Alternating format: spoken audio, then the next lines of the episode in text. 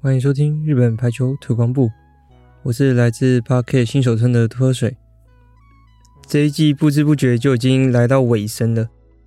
就连这个例行赛也在上一周结束，并在这周末的时候要准备去进行季后赛的部分。其实，在前几周的时候，我本来想要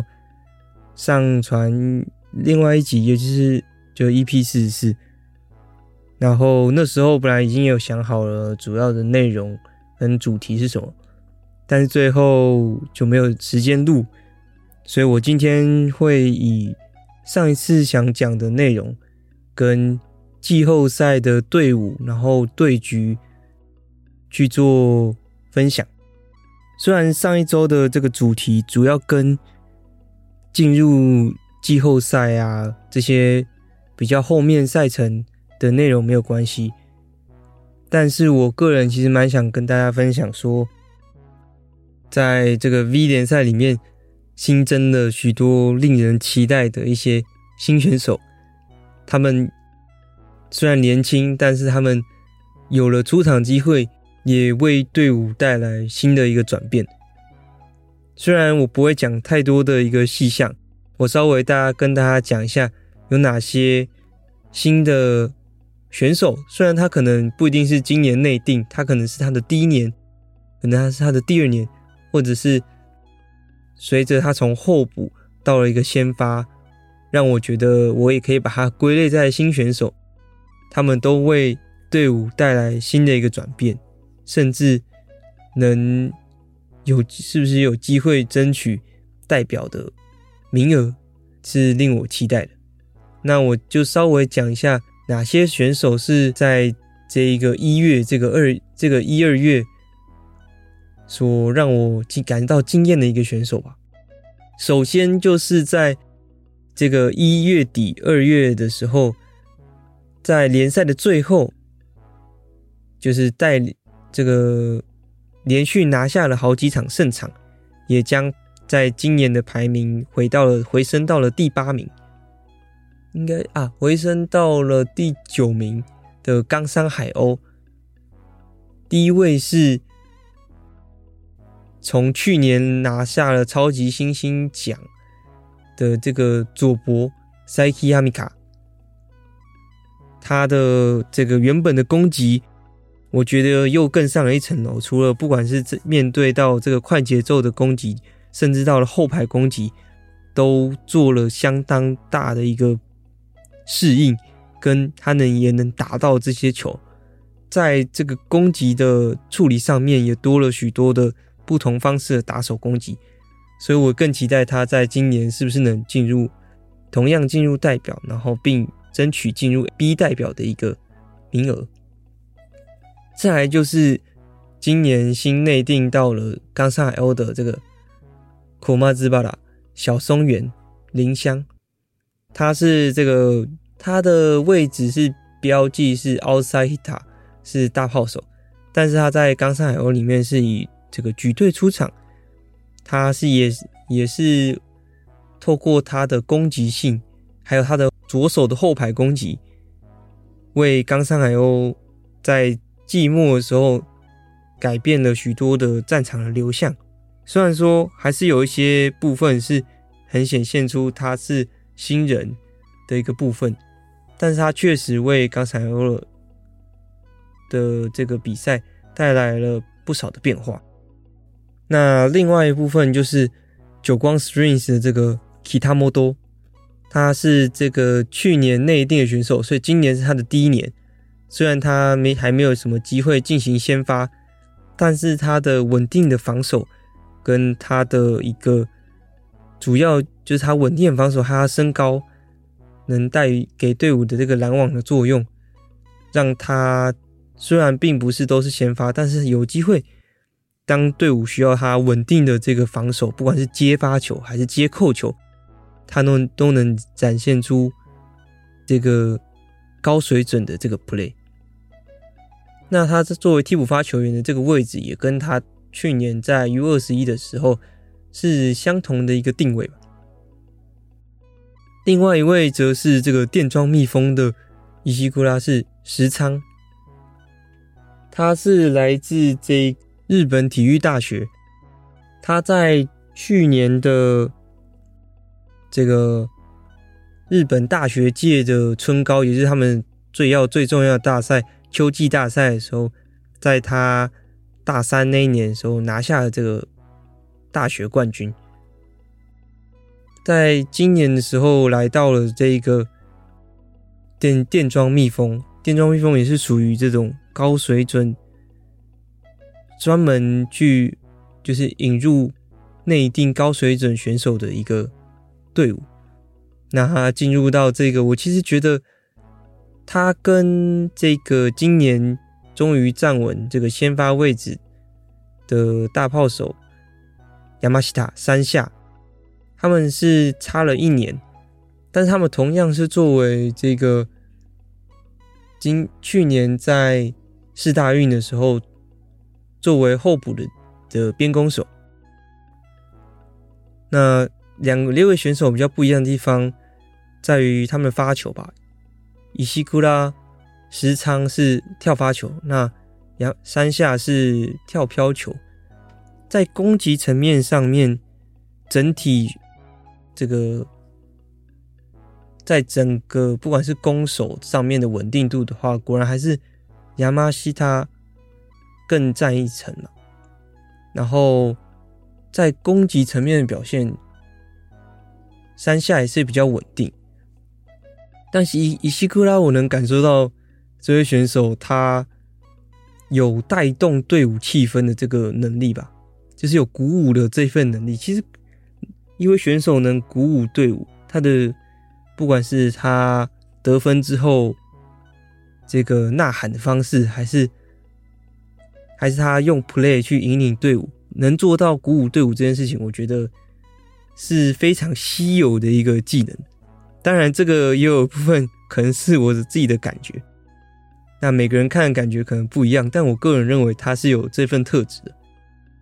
所以我个人觉得电装蜜蜂还是蛮会选人的啦。这位选手也是我觉得会蛮期待的。另外一位接下来要说的也是会鼓舞队伍的一位选手，是日立的自由人特库莫多德本。德本也是在去年是 U 二十一的一个正选的自由人。那这位自由人是也是出生，他是出生于金兰会 King 浪凯。那当时就是一直都是世代第一的一个自由人。这位自由人也是属是属于这种接扣型的自由人，然后是属于那种像是口基吗小跟小岛。很像的这种接扣型，然后接完这种超级重扣，然后会令全场震呼，然后也会让队伍感受到哦，球接起来了，这种感觉能就是再次，能继续进行比赛的这种，就是九死一生，你去到了悬崖了，但是有人拉了你一把，让你可以继续去。继续进行 play 的这种选手吧，那他的 play 我觉得也是带有鼓舞队伍的一个作用。当然，这位选手，我觉得他在接发球或者是判断局面上，可能还有更大的一个成长空间，就是还是有成长空间的。就，但是他的特质也是很明显的。那我就觉得他既然已经是世代第一的这个自由人，那他肯定在这方面还是需要更多的经验给他去做培养。那再来就是 NEC 的自由人大宫原大空园，这一位自由人 NEC 其实在这一季的前半段的时候有让他。作为这个替补发球员还是替补守备员去做出场的一个动作。但是我的印象是在一月，好像是在年后吗？在今年的年后之后，还是在一月底一月多的时候，开始让这个 Daiku Zono 作为先发自由人出场，而这个 Kojima 是连这个替补都没有入的。这个其实我有在看比赛的时候有看到，就是小岛是坐在这个观众席区，然后跟其他的。就是没有入后、没有入替补球员的选手们一起为队伍加油的。个人印象，他是应该是没有受伤，但是我觉得有可能是有可能是状态不好。但是通常，嗯，教练会就做这样的一个调度，其中一个当然是为了队伍嘛，队伍的长远的一个发展。再就是，其实就是国际迈的选手状态其实不好。或者是说，也有一个想法，也有一个这个怎么讲切入点，是想要给队伍带来不同的一个感觉跟流向吧，不会让这支队伍一直维持在一样形状。因为就算就是两位选手特质是蛮像的，或者是有位选手就是比这位选手比较弱，但是换上另外选手之后，就算换上弱选手之后，整个队伍。都会出现一些些的改变，因为两个选手之间在场上的关系就不一样。那防守位置跟互相 cover 位置、互相沟通的方式也会出现转变。那我觉得整个队伍其实会出现一点点的变化。这种微微的变化，其实会让一直你要说稳定吗？还是一直保持同样风格的风格的一个？状态出现这种变化的时候，才会发现更多不同的点，不管是优点还是缺点都好。总之，我觉得作为有做这样的转变，我个人觉得非常的，尽管大胆，但是却是必须的一件事情。为了走向更高的一个道路的话，那再来就是也是 NEC 的选手。他是蓝中手的 Kinoe Moika 贾蒙香，他这位选手其实已经入团，这是他的第三个赛季。他是二一二二年入团的，那今年是二三二四年，其实都是有微微的出场，但是其实出场机会不太多，因为其实你想一下。在 NEC 里面有这个岛村跟这个亚麻达山田，基本上占据了这个先发的位置哦，还有老将的乌埃诺上野，所以其实蓝中手的位置其实被卡的非常的多，而这位选手其实就比较场出场的机会，但是其实这位选手的特特点一直跟。其他三位选手有，我个人觉得有蛮大的不同。他的特别是，应该说从今年的 play 来看的话，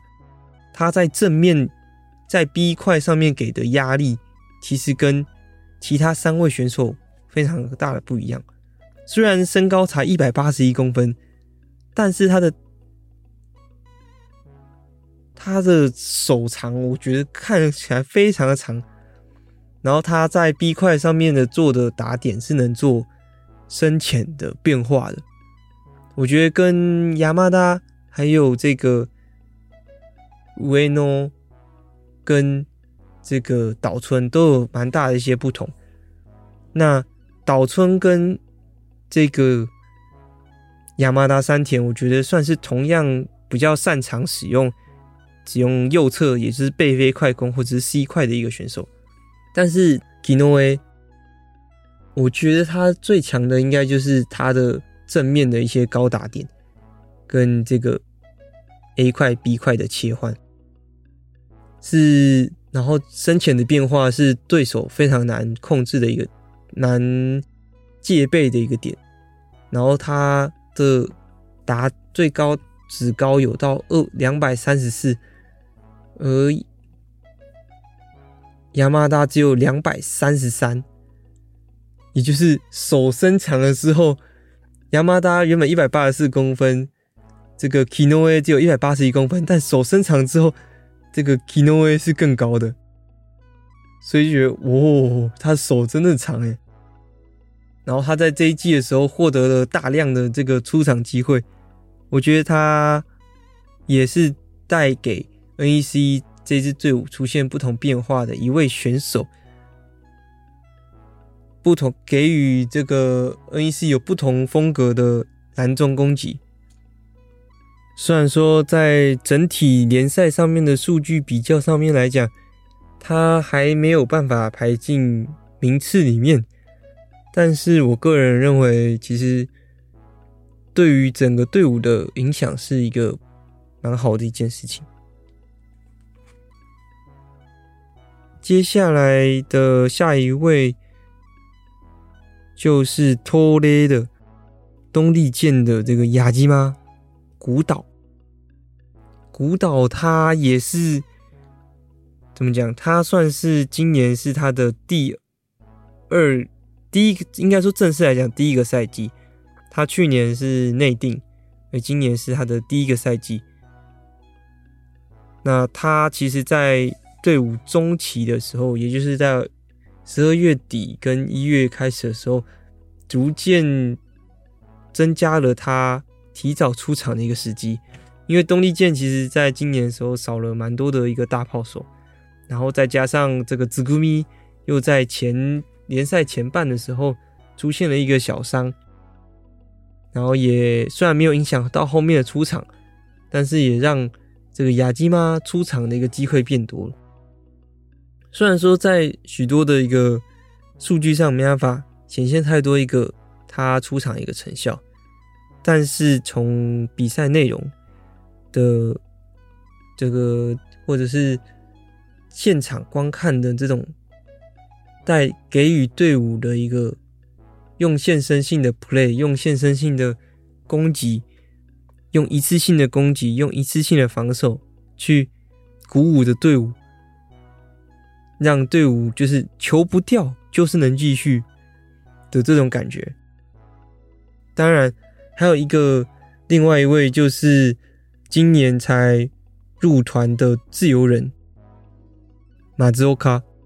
从大学选手并不是非常有名的一位选手，但是他的，嗯，从他的这种跟队伍上面的一个表现，还有他在场上的一个笑容，我觉得是有感化到其他选手的。那其实，在一些访谈的文章是有讲到说，其实这位马兹欧卡松冈这位选手其实。有在他的这个 play，然后跟他得分之后，就是大家队伍得分之后，他展现出了喜悦性，还有他的活力，去感染着整个队伍。当然，他也有感受到自己不足的地方，但是他的不管是笑容，然后刚刚所说到那些举动，都是有感化队伍的。这在访谈之中，其他选手也是有提到这件事情的。那这位内定选手就很期待说他在下一季的一个表现，并在东丽健这场比赛，应该说在二月上一周比赛结束之后，这个联赛的部分也只剩下这个 V Cup，在三月底的时候会举行的一个小型的联赛的杯赛 V League 的杯赛，那。刚刚有提到的所有那几位，都是我觉得在这个这一季的最后的一两个月，让我感受到为之一亮的一个新人们。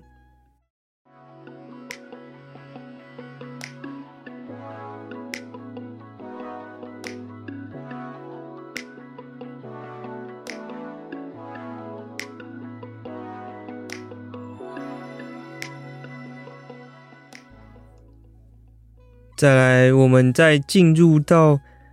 季后赛的这个队伍之间的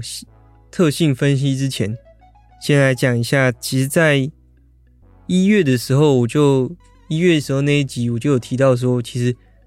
五六七八名在争取最后两张进入季后赛的位置嘛。但是到了二月之后，呃，基本上其实后面能呃能进入季后赛的六支队伍基本上已经确定了。但是在二月的时候，有出现许多二三四名的这个对局，不管是电装蜜蜂对上了这个奇遇上尾啊，还是对上了这个 JT Marvelous，甚至就是久光 Spring 对上 Toyota 下台，然后甚至对上 NEC 这些对局，都其实都影响着。那时候谁会排在二名、第二名？谁会排在第三名？谁会排在第四名？就是二三四名的排名，其实也是会有影响的。因为其实，在这一季就是季赛的时间比较短，所以选入了六支队伍进入本季的季后赛。而本次季后赛以这个单淘汰制去做进行，所以就会像是这种，先是分出了两个支线。第一名跟第二名会分开在两个支线嘛？那与第一名在同一个支线，也是与 JT 在同一个支线的，是这个电装第五名跟第四名；而与第二名在同一个支线的是第三名跟第六名。所以这时候已经确定第一名是 JT Marvelous。如果这时候谁会排在跟他同一组？或者是哪些队伍其实跟哪些队伍会有不好的一个相性，其实也是有的。所以谁排在哪一个位置，谁排在哪一个位置，其实我觉得是会影响结果蛮大的一个要素。虽然说现在已经确定了啦，也就是第一名是 JT Marvelous，第二名 NEC，第三名久光 Springs，第四名是奇遇上尾，第五名是电装蜜蜂，而第六名。是这个 Toyota 下台，丰田六女王，对，没错，电装蜜蜂最后回到了第五名，而 Toyota 下台到了第六名。但是，电装蜜蜂拿到这个第五名真的是好事吗？因为他将面对的是他分到了跟 JT 同一组的一个分支，但是说。对上 JT 又对他们来讲是不好的嘛？好像又不是，因为在 JT 对上电装蜜蜂的联赛中的两次对局里面，唯一拿下了，就是两次对局都拿下 JT 两局，然后以三比二为可惜落败的都是电装蜜蜂。这个是 NEC 第二排在第二名跟排在第三名的。久光 Springs、NEC 跟久光 Springs 都没办法做到一一件事情，所以我觉得，其实在这个所有的一到六名的呃一到六名里面的一个队伍，非常高机几率有机会赢下 JT Marvelous 的，其实就是电窗蜜蜂。但是他在进入这个要跟 JT 打之前，还要先跟奇遇上尾打，也就是跟第四名打。呃，好像应该先讲，嗯，每一支队伍一个特性嘛，才讲到这个部分。但是好，没关系，我大概就是讲到跟大家讲说，其实这个单淘汰的最后的决定的位置，其实我觉得也是蛮会影响这个最后的谁会拿下冠军的这个结果。那在上一季，哎，不是在上礼拜 结束之后。也确定了这个名次嘛，刚刚讲，然后也有确定了本季所有的数据，还有跟得了哪些奖，谁是哪些奖的排名跟的第一这样子，像是发球、攻击这些的。除了个人奖之外，其实这个队伍的整体的数据也是显现出来了。那与其这边这次的数据，与其跟他跟加他讲说个人的数据。我觉得不如来讨论这个整支队伍的一个特性的数据，就是他这支队伍在哪一个数据展现的特别好，也就显现出他是哪一种类型的一个队伍。首先，我们一定要讲到的是他的第一名这次的第一名就是 JT Marvers 嘛。首先提到他们的发球数据，他们的发球数据是来到了九点四 percent，非常的夸张的数据。我觉得其中很大的一部分是他们在这一季把这个 Juice 引回来了，还有他们引进了这个 San Diego，这两个其实在几年前的这个 B 联赛的数在发球上面的数据都是跟鬼一样的，所以。JT 在发球上面的数据的提升，我觉得也显现在他们引入选手的一个原因上面。再来就是攻击数据哦，发球数据讲一讲好了。发球其实发现，在二三四名的发球都是偏普通的，就是反而是 Toyota 下台跟电装蜜蜂五六名的发球数据。是在六支队伍之中排在 JT 之后的，也就是这两支队伍其实在发球上面是非常强。Toyota 下台的发球，其实在去年的时候我们就有印象是说他们发球就是一支很强的一支队伍，然后再加上这一季有引进了去年在久光 Springs 的这个 Van Eck 的跳发球，在这一季也是有展现出蛮大的一个威力，所以。图尔塔下台保持着发球的强势是不意外的，但是令我意外的是电装蜜蜂的发球也是非常强的。当然，跟我觉得我从电装蜜蜂他们发球的一个的内容来看的话，我觉得他们都会尝试瞄准着比较不规则的地方。这个要怎么说呢？其中一个就是。他们的拦中手有扣亚吗的新人拦中手，他在跳发球的时候，有时候会用不规则的一个这个包球角度嘛，去瞄准到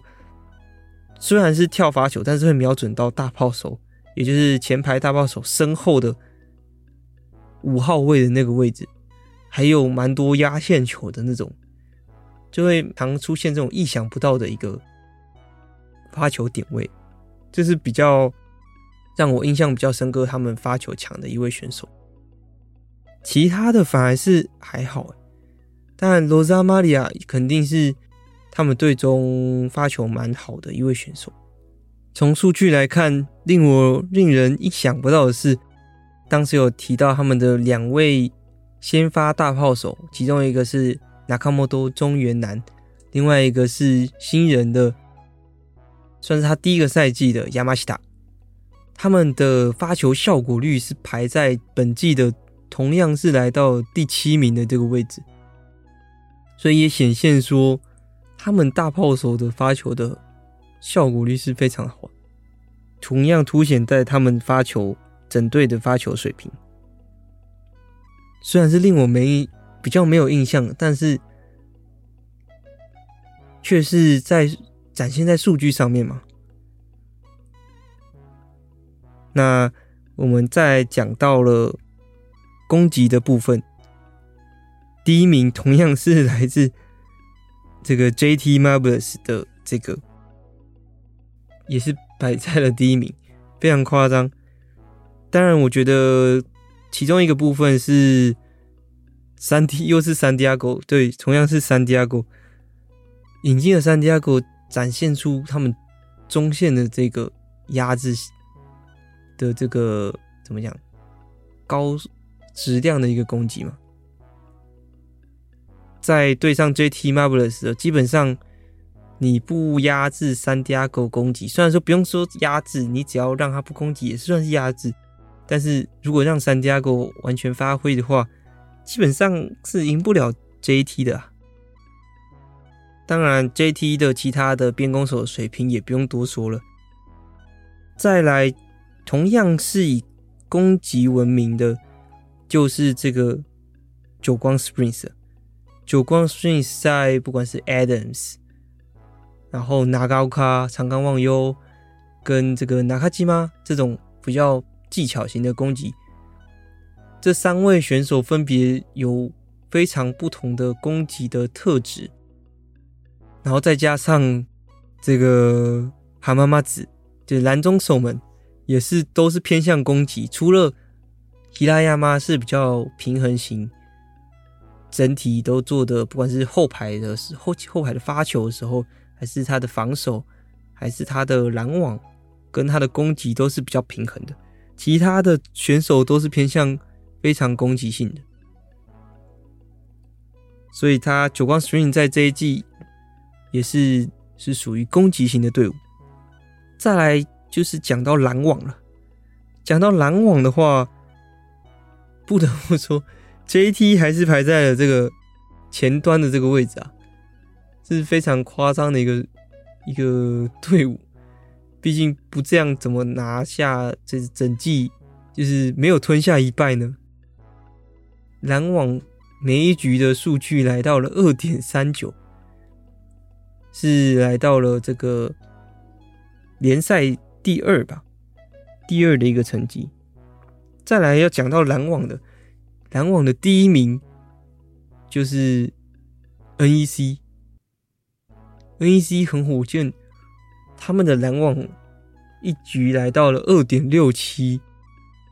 二点六七个篮网，其实是非常多的，一局一局又有二点六七。那为什么会这么夸张呢？可能。还不是他们拦中手的拦网数据还没有排到那么前面，但是他们的边攻手的拦网都是展现的非常的夸张，不管是阿恰拉蓬、科嘎，甚至是这个这一季转入的这个杜鲁斯丹尼尔的，是拦中是是拦网数据里面的第三名，亚麻达山田来到第四名，亚麻达还比。德鲁斯的拦网数据来的少，那科嘎是第八名，那个海阿恰拉蓬，阿恰拉蓬是虽然来到第十四名，但是也是非常前面的。说实在，所以这所有整体的前排选手，不管是高，然后再加上他们拦网数据跟他们拦网的技巧，也是让 NEC 显现到。这一季他们其实就是一个拦网非常强的一个队伍。再来就是第二名的 JT Marbles，这个 Santiago 再度取下了拦网数据低的一个成绩，这个基本上是不意外了。Santiago 实在是太夸张了。再来，其实有几个数据我们还没讲到嘛，不管像是接发球。还是后排攻击，这两个数据基本上都是依照这个排名去做递减的，也就是 JT 就是第一，然后最后就是 Toyota 下台，所以接发球就是这样。那后排攻击呢？其实 Toyota 下台是排在了第一名的位置，他来到了三点八六。但我觉得其实这数据有点不准。其实这个三点八六其实基本上就是番黑给他们的外援选手的一个数据，所以也就是很明显的，面对到 Toyota 下台的时候，对番黑给的后排攻击的盯防是非常必要的。甚至说盯防也不够，你要有有效的防守，不然有有效的拦网，不然反而会被番黑给打出这个非常重炮的 touch out，这个拦网反而就失效了。所以一到五名的排名基本上就是后排攻击的一个得分率，第一名就是 JT 嘛，JT，第呃第二第一名是 Toyota 嘛，所以第二名就是 JT，第三名就是 NEC，接下依序依序到了这个电装蜜蜂，所以我们就能大概统整出来说每一支队伍的一个特质吧，JT 就整体来讲。就是基本上是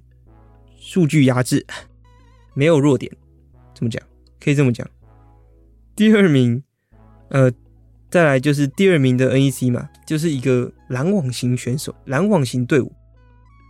第三名就是久光 Spring，是一个攻击型队伍，有这种各种多样化的攻击选手，然后有不一样的一个武器这样子。然后第四名的奇遇上尾。也是一个篮网选手，篮网队伍，跟 NEC 一样，但是篮网的效果没有 NEC 好啊。讲到奇遇上尾，就要讲到他们的篮中手嘛。他们篮网并不是依靠说他们的边攻手的篮网，而是他们的代替三 Diego 位置。三 Diego 原本是奇遇上尾的，转到了 JT。那代其呃代替这个三 Diego 位置就是这个 Yamanaka 山中。山中在本季的篮网数据来到了这个联赛的第二名，仅次于这三 D2 狗的篮网数据。本季在失去三 D2 狗之后，其实就很令人在意说，当初以三家口为进攻核心，主要进攻节奏以三 Diego 为主，然后去搭配的这种配球，或搭去搭配这种战术，会大概呈现同样的样子。但是在失去三 Diego 之后，会出现会变成什么样的改变？那新的这个进攻重心又是会是如何呢？其实令我在意。但是因为在这季的时候，我琦玉上尾的比赛算是看的也是比较少，所以在后面的几场比赛，我重新再开始注意的琦玉上尾，发现说其实现在琦玉上尾同样是换了一个拦中手，刚好说是其中一个是三中嘛，另外一边的就是从去年开始又入入选。代表的青柳青柳，那其实，在蓝中手的数据上面，即特别是进攻数据，青柳青柳来到了这个联赛第二名，仅次于三 Diego 的这个数据，也显现出其实遇上的蓝中手为了弥补掉三 Diego 的这一个空缺，是非常努力的。虽然说。其余上尾的篮中手，一个非常在数据上展现，在进攻数据展现非常漂亮。那另外一侧则是在拦网数据上也表现相当亮眼。虽然说如此，但是就我在后续观看琦玉上尾的这个比赛，就觉得说，其实在今年主要的这个进攻的核心，进攻不可或缺的。一个角色就是佐藤佐藤佐藤优香，佐藤优卡才是琦玉上尾本季不可或缺的一位攻击手。如果没从在这一季呃一月底的其中一场比赛，还是两其中几场比赛，就会发现说，琦玉上尾在怎么样的情况下会发挥的。非常难发挥呢，就是当佐藤选手没办法漂亮顺利的得分的时候，其实对于琦玉上尾就是一个非常大、非常痛苦的一个情况吧。像是其中前面有一场，就是前面比赛里面就有发现说，其实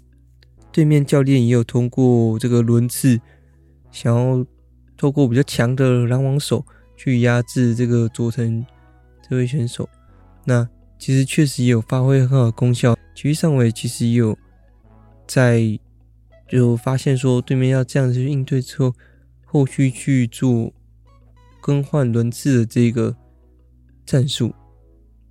去避开对面针对佐藤选手的这个行动。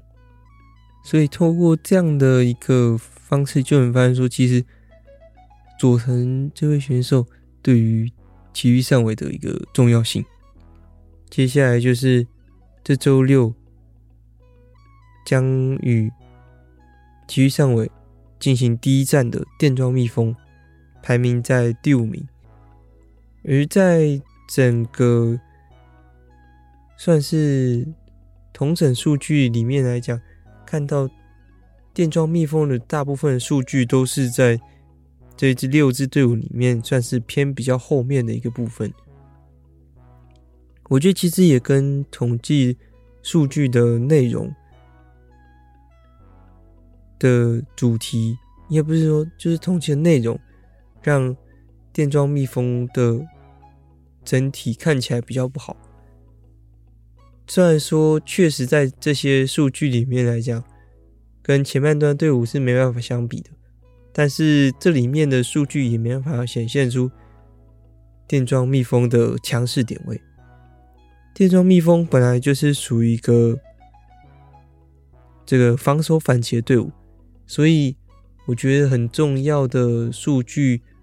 当然除了接发球之外，还有这种来回波的这种接扣数据，是在日本联赛里面去官方是没有做统计的。官方统计的防守数据主要就是接发球数据。所以在这种来回波数据的话，是没有展现在数据上的。所以像是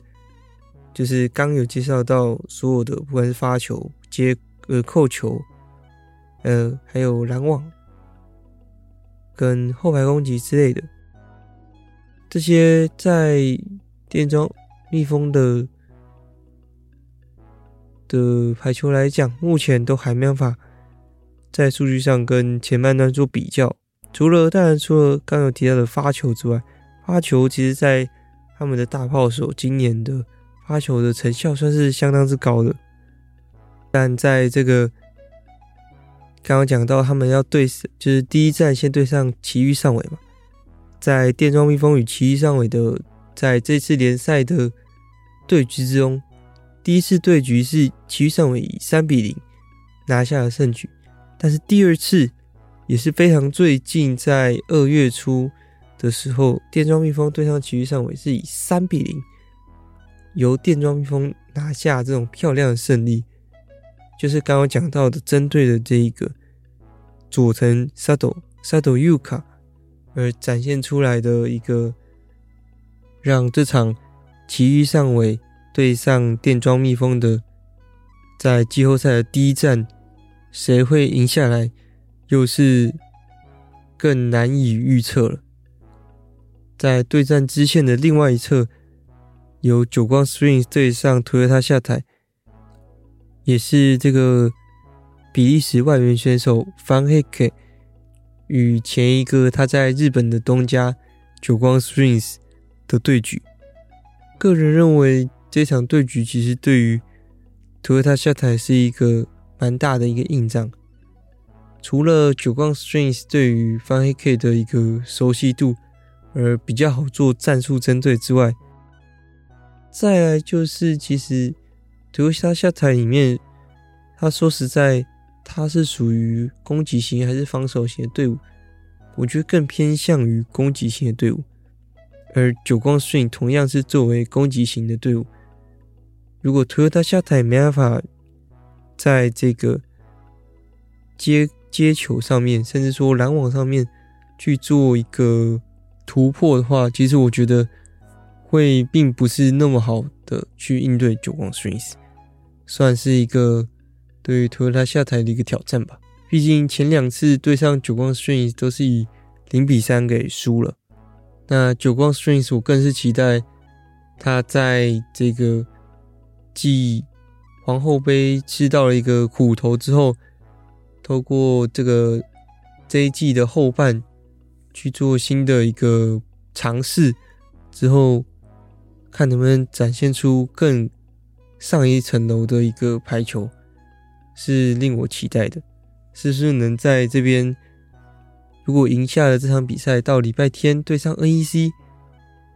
能血耻到当时皇后杯的一个。这个惨败吧。那这周的季后赛结束之后，去到下一周之后，也就是三月初的那时候，就是要决定出会决，我记得会决决定出三四名，也会比五六名，也会比出最后的一个排名。冠军赛以外的排名都会在下周六，也就是三月二号。去决定说谁是第三名、第四名、第五名、第六名这样子，而决赛则是留到了三月三号。而我这一次也是要第一次去观看 V 联赛的季后赛加上冠军赛的一个比赛，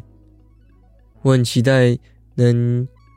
是否能感受到跟例行赛有很大的一个不同，不管是球迷对于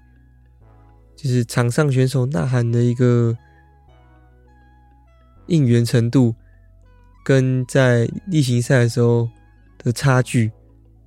再加上决赛又会现场会有什么特殊的一个活动，去让去现场观众能去做参与，也是我这一次很期待一个地方。然后我也想要在这次也拍出很多不错的照片，也是我在这次决赛非常想做的一件事情。当然，现场观赛肯定少不了就是拿到选手签名这件事情。这次我也会去做好准备，去取得他们的签名。或者是跟他们有机会一起拍照。那最近其实因为录的时间不多，然后其实观看比赛的，就是线上观赛比赛的时间也比较少，所以也比较难去很细节的跟大家讲比赛内容。但是应该就是在主要就是这个时节吧，过了这个期间之后。之后的更新应该又可以又回到正常的轨道，但是目前应该还没有。到时候回归正常的时候会再跟大家说。毕竟接下来就要准备联赛之后又来又来到了这个国际赛的时候了嘛。